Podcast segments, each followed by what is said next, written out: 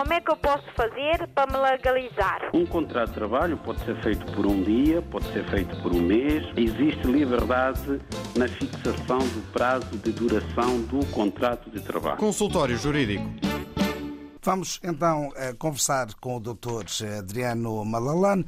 O tema desta semana versa sobre o suprimento judicial de vontade, que se traduz no suprimento pelo Tribunal do consentimento necessário e exigível para a prática de certos atos jurídicos. Bom dia, doutor, bem-vindo. Bom dia. Não, não vamos falar em latim, vamos falar em português, mas este tema, de facto, é um tema que exige algum grau de conhecimento de vários conceitos jurídicos. Desde logo, o princípio da jurisdição voluntária em contraposição com a jurisdição contenciosa. E são os dois pontos de partida, digamos assim, para se compreender a razão de ser deste Instituto. Estamos perante jurisdição voluntária quando de acordo com a doutrina e também com a jurisprudência, e quando estamos a tratar de matérias de direito em que na prática não existe litígio, existem divergências, existem lacunas que é preciso suprir e tem que ser o tribunal em alguns casos, uma vez que os interessados não se entendem, a suprir essas divergências, a suprir essas lacunas. Vou dar um exemplo muito prático que é de conhecimento praticamente de todos os nossos ouvintes. Trata-se da regulação das responsabilidades parentais. E, portanto, as responsabilidades parentais, por lei, são da competência dos pais da criança, pai e mãe. Mas acontece várias vezes até que os pais não se entendem sobre como exercer esse poder paternal, como exercer essas responsabilidades parentais. Então recorrem ao tribunal, que é o Tribunal de Família e Menores. Neste caso em concreto, estamos perante jurisdição voluntária, que permita ao juiz ir mais longe do que seria necessário, com base no princípio inquisitório. Por outro lado, quando temos, por exemplo, uma relação contratual entre dois sujeitos de direito, vamos dar o caso do senhorio com seu inquilino, havendo divergências sobre a vigência do contrato, sobre o pagamento da renda, etc em qualquer uma das partes pode recorrer ao tribunal, portanto, para resolver este litígio. Aí estamos perante o princípio dispositivo, em que o juiz só trabalha com aquilo que as partes lhe dão. Não, a lei não permite ao juiz, de forma autónoma, fazer investigação, ir mais longe do que aquilo que a lei e as partes lhe deram. Portanto, estes dois princípios eh, são fundamentais para percebermos a questão do suprimento, portanto, de consentimento.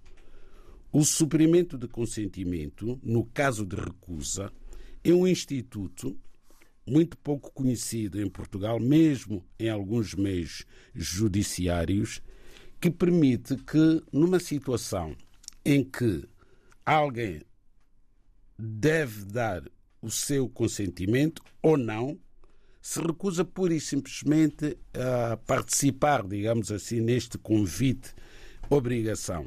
Convite barra obrigação. E vou recorrer a um caso que é muito frequente aqui em Portugal. Há em Portugal muitas mães estrangeiras e também pais estrangeiros que já se naturalizaram portugueses e, e têm filhos, alguns nascidos em Portugal, outros nascidos no estrangeiro e que vieram enquanto menores para Portugal. Quando este progenitor, seja ele pai ou mãe, entende que, com base no artigo 2 da Lei da Nacionalidade, pode requerer nacionalidade portuguesa para o seu filho ou para a sua filha, o que é que faz? Organiza o processo e dá entrada na conservatória dos registros centrais para esse efeito. Acontece, porém, que este pedido de nacionalidade portuguesa só deve ser feito por ambos os pais. E há casos em que o pai está no estrangeiro e não quer dar autorização à mãe para naturalizar como português o filho de ambos. Também acontece por vezes o contrário.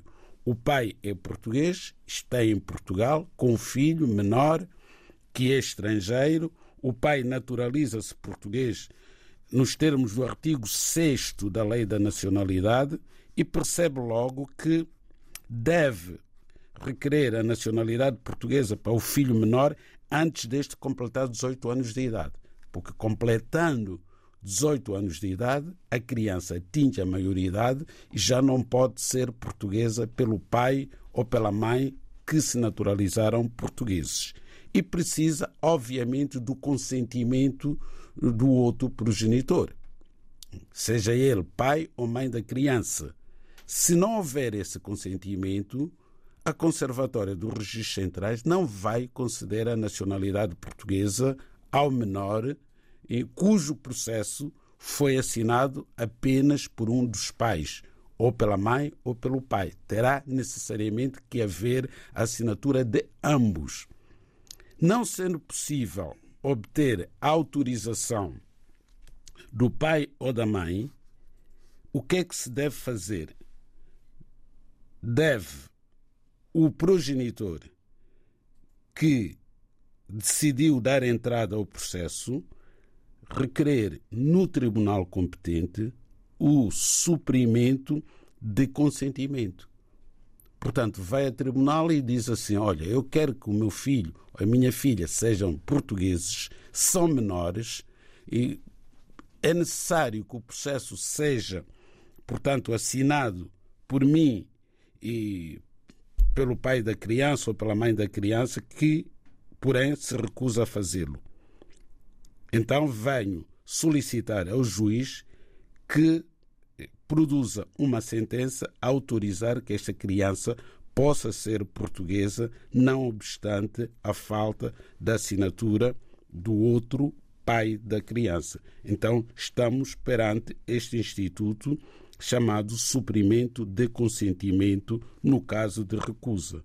Portanto, ele recusa-se a assinar não tem motivos atendíveis, não tem motivos válidos à luz da lei, está a prejudicar o filho de ambos, portanto, será o tribunal a sobrepor-se à falta de vontade do recusante e irá produzir uma sentença que irá permitir a esta criança ficar portuguesa. Portanto, é um processo que deve ser tratado logo que o progenitor que está com a criança eh, obter a nacionalidade portuguesa, porque pode levar muito tempo no tribunal este processo e a criança completar 18 anos e perder o direito à nacionalidade portuguesa. Vamos agora às questões levantadas pelos nossos ouvintes. Vou começar aqui pelo e-mail enviado por Karine Nascimento. Agradecimentos para a equipa do consultório eh, jurídico, em especial ao Dr. Adriano Malalene. Sou uh, bisneta de um indivíduo que nasceu e faleceu na antiga, numa antiga colónia entre 1871 e 1955, conservando a nacionalidade portuguesa. A minha mãe, neta do falecido, nasceu na mesma colónia e eu nasci após a independência, sendo bisneta do referido português. Existe a possibilidade de pedir naturalização ao abrigo eh, do artigo, diz ela, 6.6 é a pergunta que fica. Diz ainda: possui os documentos, nascimentos e óbito, provando as relações de parentesco entre todos nós. Pois bem, eh, de facto a lei foi alterada, a lei da nacionalidade foi alterada no sentido de eh, os netos eh, de cidadão português nascido nas ex-colónias que conservou a nacionalidade portuguesa puderem ter acesso à nacionalidade portuguesa. Portanto, a lei fala de netos de nacional português, em cujo avô ou avó nunca perdeu a nacionalidade portuguesa. Estes netos podem efetivamente requerer a atribuição da nacionalidade portuguesa originária, mas têm que ser netos de nacional português, ainda que seja das ex-colónias, que tenha falecido antes da independência do respectivo país e, por isso, não perdeu a nacionalidade portuguesa nos termos do Decreto-Lei número 308-A, barra 75, de 24 de junho.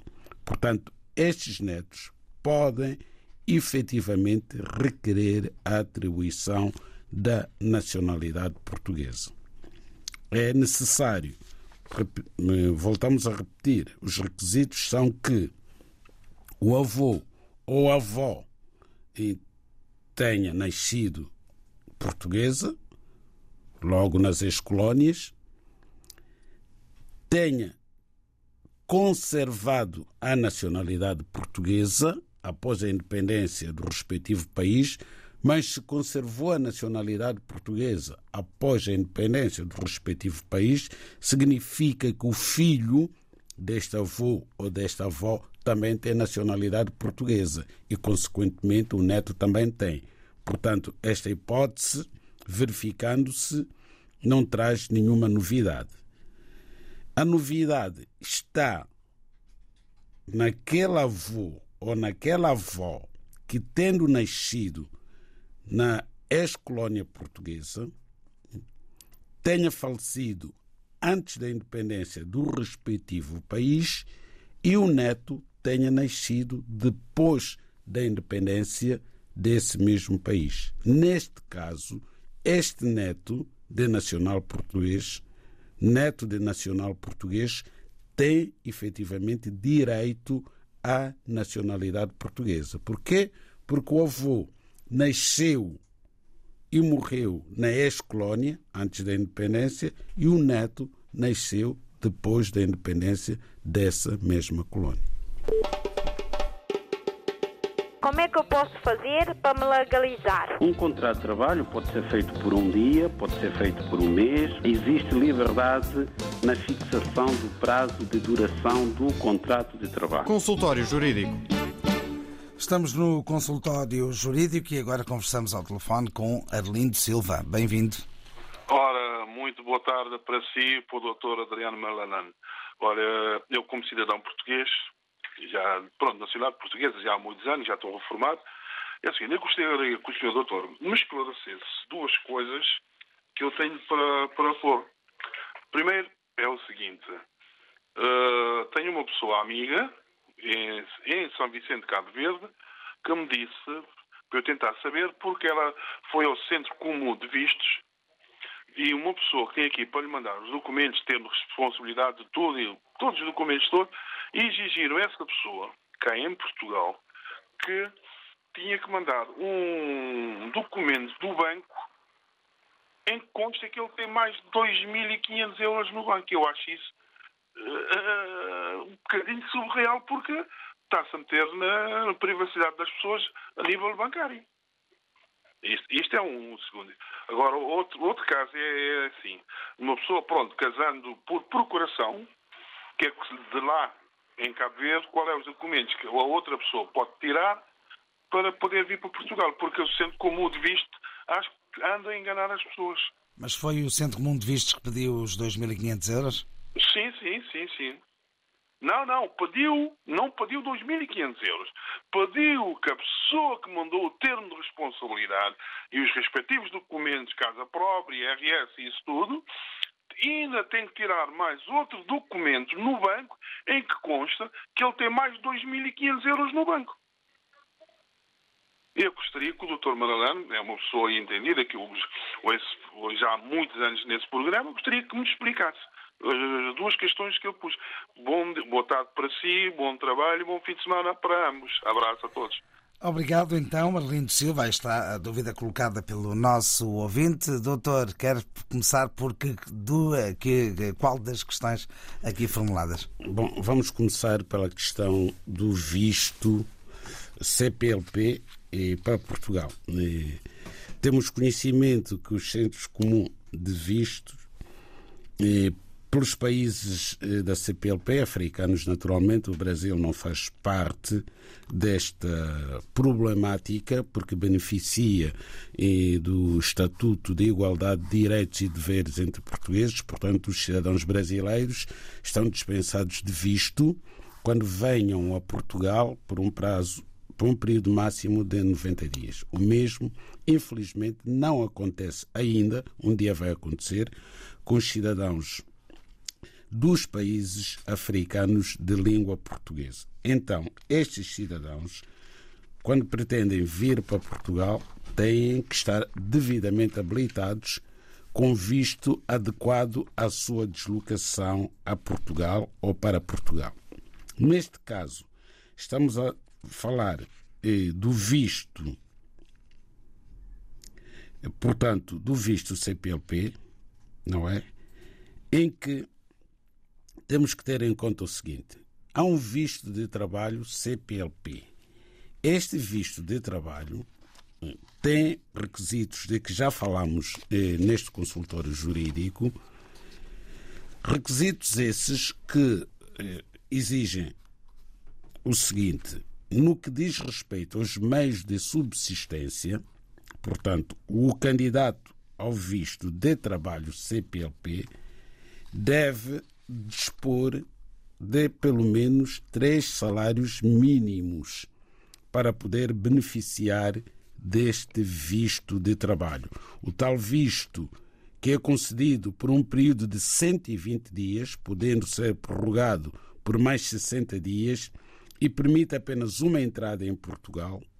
E durante esse período de 120 dias, o requerente tem direito a solicitar uma autorização de residência em Portugal.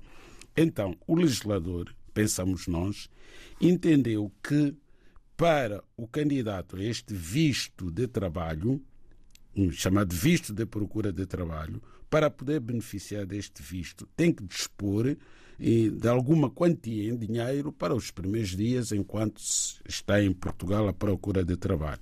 São os tais três salários mínimos. Não são 2.500, julgo eu, porque o salário mínimo anda pelos 600 euros. Então seriam 1.800, mais coisa menos coisa, e não os 2.500.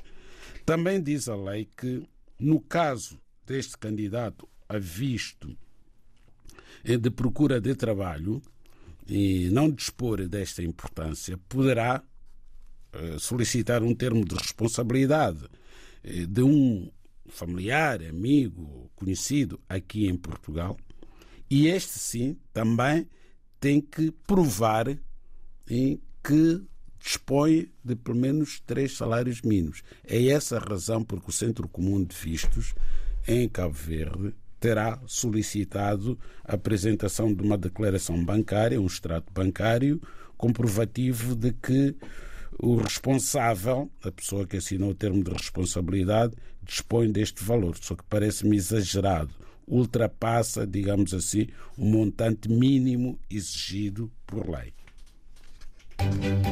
O consultório jurídico da RDB África está cada vez mais perto de si.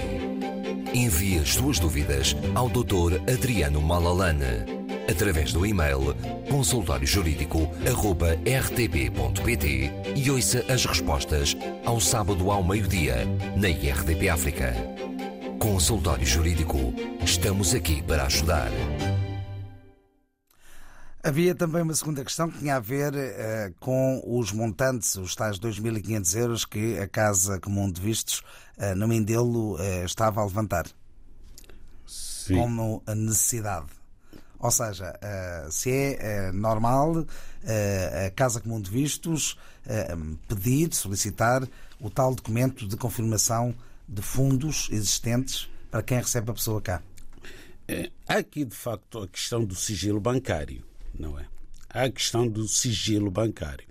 Mas se alguém eh, quer beneficiar de um direito que está previsto na lei e esse, para beneficiar desse direito, um dos requisitos é provar a sua capacidade financeira, terá que fazer escolhas, é como em tudo na vida, não é?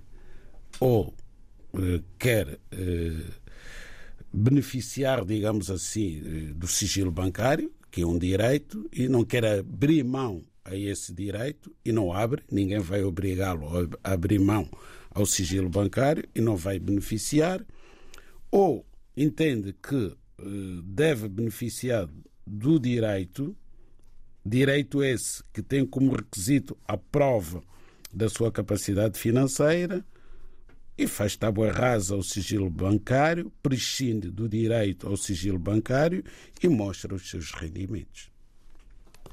Muito bem, vamos a outras questões. Agora olho aqui para o meu ecrã aqui do WhatsApp, 967125572 e para as palavras de João António.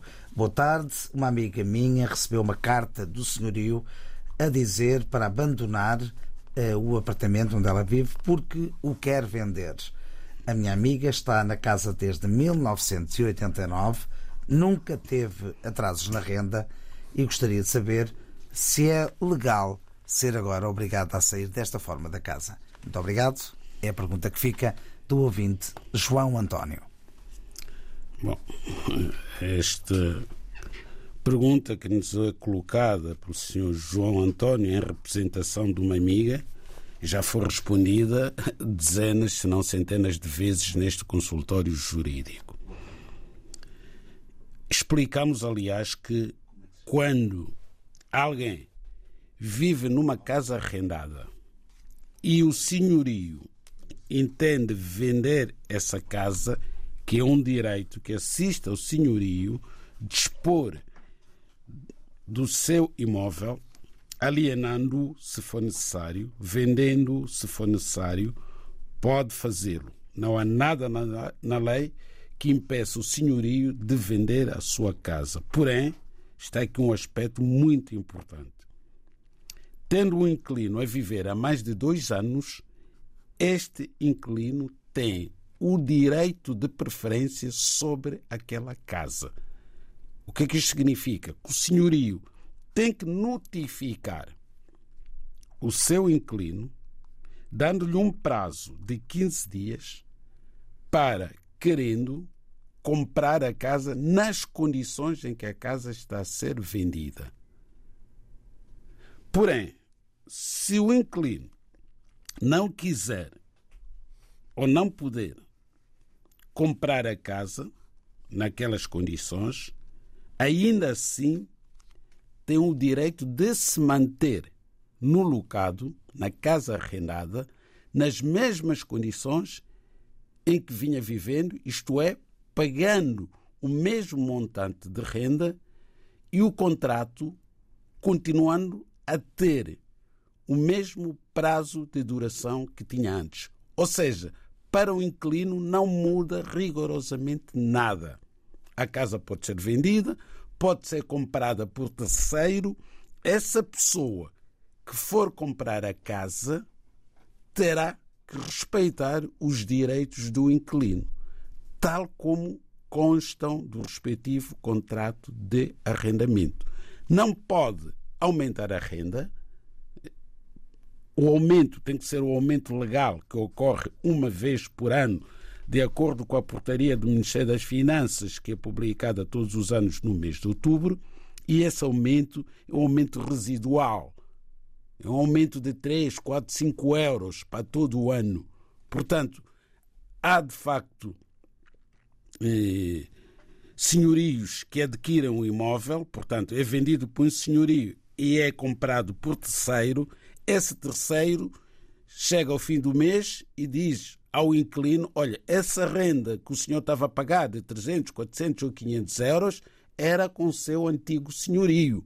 Agora eu sou o seu novo senhorio e para mim a renda são 2 mil euros. Ou paga ou vá para a rua. É ilegal. Cá está mais uma resposta aos nossos ouvintes, em direto pelo Dr. Adriano Malalane. Como é que eu posso fazer para me legalizar? Um contrato de trabalho pode ser feito por um dia, pode ser feito por um mês. Existe liberdade na fixação do prazo de duração do contrato de trabalho. Consultório Jurídico. Conversamos agora com o ouvinte Maurício. Bem-vindo. Bem-vindo, obrigado. Boa tarde. Boa tarde a todos. também. É, sim, eu tenho uma questão que eu tenho a abordar, é sobre quase igual àquilo que eu estou ouvindo agora. Só que a minha situação também é um bocado mais com um bocado mais complicado. É o seguinte, é que eu vivo em uma casa há mais de 13 anos e eu sempre cumpri com o meu dever em termos de renda. Mas o seguinte, a minha senhoria, desde o início, eu sei que, pronto, ela já me tinha alertado há muito tempo que ela tem problema nas finanças muito grave e que os outros imóveis dela já foram piorados pelas finanças que ela não consegue ter uma conta bancária porque eu nunca tive uma conta bancária em nome dela. Sempre fiz o pagamento da renda em nome de uma filha.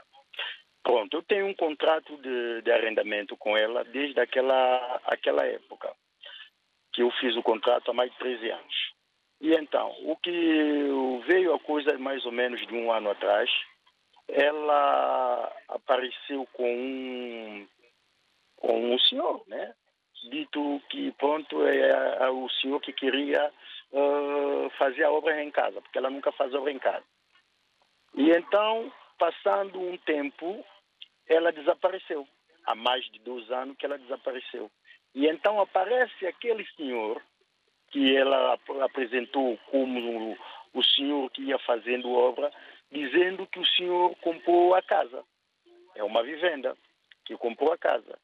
E então o, o senhor tentou nos ti- de me tirar em casa. E eu, na altura, sempre como paguei a renda, sempre paguei. Então, constituí um advogado, uma advogada, aliás, que foi hum, através de, de uma associação do- dos moradores da zona, que me constituiu essa, essa advogada. E então, com essa advogada, eu sempre paguei ela e para justificar a situação da maneira que eu encontro em casa. E então, essa advogada, juntamente com os senhores que apareceram a dizer que comprou a casa, ela alega que os senhores foram burlados para, por minha senhoria, dizendo que, pronto, a minha senhoria desapareceu, nunca mais apareceu, não deu mais sinal, e que eles foram burlados. E então, o, a senhoria, a advogada, na altura, me disse, Epa, oh, vocês agora não vão pagar a renda nem aos senhores que diz que comprou a casa, nem aqui a senhoria. Então, a renda agora vai ser paga no banco, vamos abrir uma conta no banco Caixa de Depósito e vão fazer o pagamento da renda ali. E durante esse ano todo, eu venho fazendo pagamento no banco. E então, o que é que acontece? Acontece que passando mais um ano, aparecem esses senhores, novamente, os senhores tinham desaparecido, aparecem esses senhores novamente a dizer que o, conseguiu comprar a casa e que legalizou a casa. E então eu perguntei na, na, na, na minha advogada que os senhores apareceram e diz que comprou a casa. E então hum, tive um encontro com a advogada e a advogada me diz que eles compraram a casa porque fizeram o uso campeão. E eles fizeram uso campeão. E então eu, desde lá, eu notei que pronto, tive outro encontro com a advogada e a advogada me a pressionar sobre o dinheiro que eu deposito na conta para eu lhe entregar todos os recibos e coisas e que ela quer que levantar aquele dinheiro para fazer ah, o, o- entregar os senhores para fazer a obra dentro de casa. Eu reneguei, eu disse que não, e então ficou assim, até então eu já não confio mais naquela advogada, porque eu notei que a advogada agora está a trabalhar para esses senhores. E é o caso que eu aborto e pronto, é obrigado. Ora, muito bem, eh, está colocado aqui o quadro, vamos tentar dar uma ajuda, tá bom? Obrigado por ter ligado, eh, ouvinte Maurício. E, eh, doutor, há aqui alguns equívocos pelo meio, não é? Ah, sem dúvida. Ah, mas de qualquer forma podemos dar aqui uma ajuda. Sem dúvida. Podemos, até porque a colega que patrocinava o senhor Maurício, portanto, já deixou de ser advogado do senhor Maurício. Não estaremos aqui a violar qualquer norma deontológica se aconselharmos o nosso ouvinte a procurar um novo advogado. Fez bem em ao procurar a advogada inicialmente e a advogada deu um conselho que, do ponto de vista jurídico, eh, foi bem dado, é o que diz a lei. De facto, quando a sua senhoria desapareceu, deixou de aparecer, a advogada aconselhou que abrisse uma conta eh, para fazer o depósito liberatório na Caixa Geral de Depósitos e fez bem. Continua a pagar eh, a renda através dessa conta. Esses depósitos têm que estar na Caixa Geral de Depósitos todos os meses antes do dia 8, último dia do mês para pagamento de renda. Se o nosso amigo Maurício continuar a pagar a renda tal como tem pago ao longo desses anos todos, ninguém, mas ninguém mesmo, pode tirá-lo da sua casa, porque está a cumprir com a sua obrigação de pagar a renda. E não permita, nem pode permitir, aliás, que terceiro eh, levante esse dinheiro. Aliás, não depende de si. Porque quando foram abrir a conta com a advogada, certamente a conta ficou aberta em nome da sua senhoria. Portanto, só ela é que tem o direito de levantar esse dinheiro. Esse dinheiro não pode ir para mais ninguém. O senhor não pode dar outras quantias, seja quem for, para além do valor da renda que é depositado todos os meses. Portanto, isto que parece muito complicado, porque de facto há situações menos bem explicadas e não sabe, não, aqui não temos elementos suficientes para dizer se isso se estas situações que ocorreram hum, são sub, subsumíveis ao conceito de burla ou não, de qualquer forma, para o que interessa neste caso é o Sr. Maurício continuar a pagar a renda através dos depósitos que tem feito regularmente na Caixa Geral de Depósitos e deixar-se ficar em sua casa. Poderá, por sua própria iniciativa, fazer obras no locado, guardar as faturas que depois serão deduzidas no valor da renda. Mas não é o senhor que vai deduzir. É quando eh, aparecer o senhorio e, nessa altura, o senhor vai se sentar com ele, mostrar, fazer fotografias do antes e depois, mostrar-lhe o estado em que a casa se encontra antes da realização das obras e o estado em que irá ficar após a realização das obras e apresentar as respectivas faturas do que tiver pago ao empreiteiro que for a fazer as obras, montante esse que depois será deduzido no valor da renda que tem pago. O consultório jurídico da RDB África está cada vez mais perto de si. Envie as suas dúvidas ao Dr. Adriano Malalane através do e-mail consultóriojurídico.rtp.pt e ouça as respostas ao sábado ao meio-dia na RDP África. Consultório Jurídico. Estamos aqui para ajudar. Estamos aqui para ajudar. Ainda uma nota em relação ao que disse este nosso ouvinte: o uso não é campeão, não é? É campeão. Bom, pronto, é uma questão semântica. Ora, está.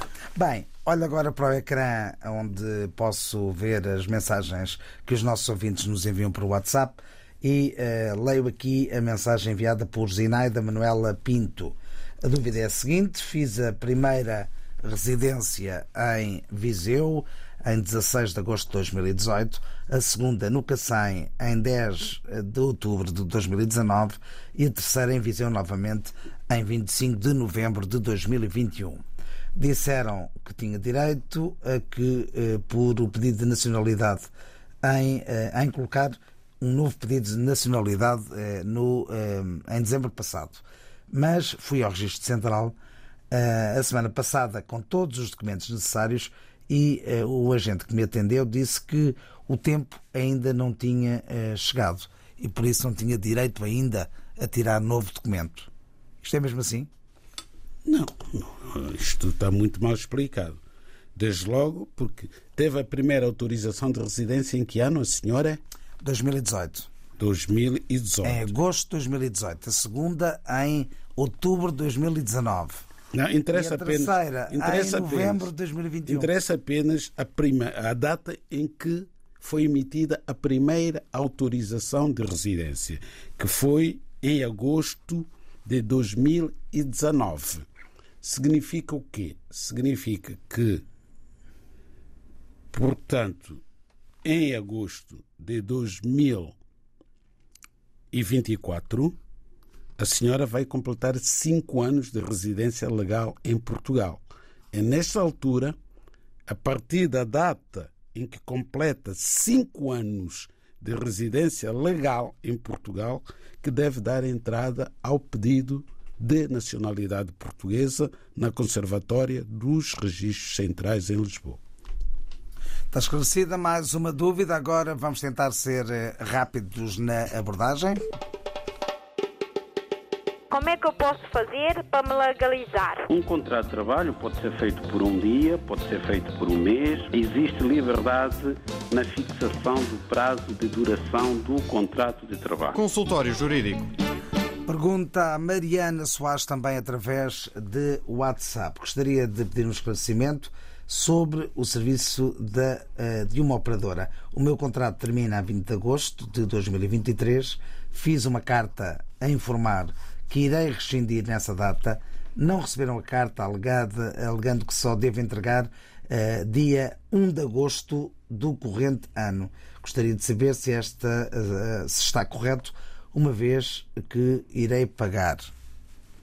Não, não está correto. Pode entregar a carta a todo o tempo. O que tem que fazer é enviar uma carta registrada com aviso de recepção à operadora a informar que não pretende a renovação do contrato.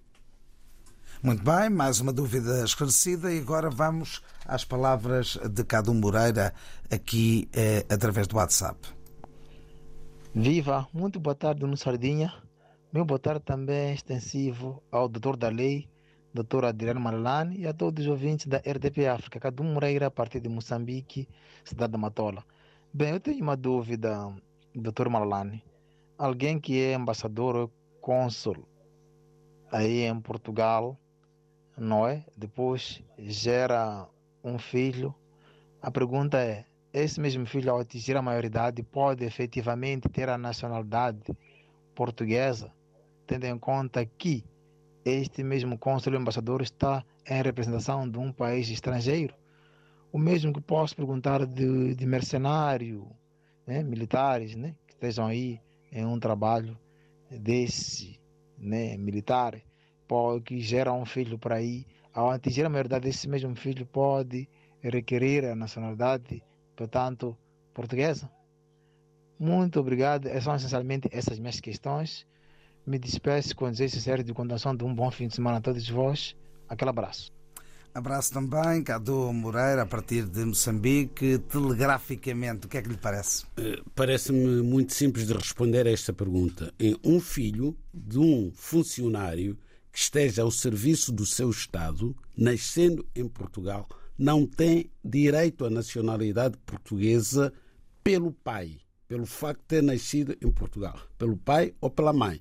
Mas se este indivíduo requerer autorização de residência, residir legalmente em Portugal durante cinco anos, não aquela autorização dos diplomatas, mas a autorização de residência ordinária igual a de qualquer cidadão estrangeiro, depois dos 18 anos, pode invocar os 5 anos de residência legal e ter direitos. Já é um direito próprio, não advém dos progenitores que são diplomatas. Pode ter direito à autorização de residência. Quanto aos mercenários, nós não entendemos nada, rigorosamente nada, de questões militares, portanto, não podemos, infelizmente, responder a esta questão. Uma telegráfica, Evandro Lopes, a partir de Cabo Verde, tem 41 anos e diz: Tenho três passaportes válidos, cabo-verdiano, português e norte-americano. A questão é sobre a minha legalidade. É legal ter três passaportes? É legal caso os três países admitam dupla nacionalidade. Passaporte português, quem for português pode ter 10, 20, 30 passaportes, que isso não fere a lei. Mas, por exemplo, um alemão, se adquirir outra nacionalidade, perde a nacionalidade alemã. Um ucraniano, se se naturalizar eh, português, perde a nacionalidade ucraniana. Tem que ver a lei da nacionalidade de cada país e tentar perceber se permite ou não dupla nacionalidade. E não há tempo para mais, assim estivemos no consultório jurídico. Como é que eu posso fazer para me legalizar? Um contrato de trabalho pode ser feito por um dia, pode ser feito por um mês. Existe liberdade na fixação do prazo de duração do contrato de trabalho. Consultório Jurídico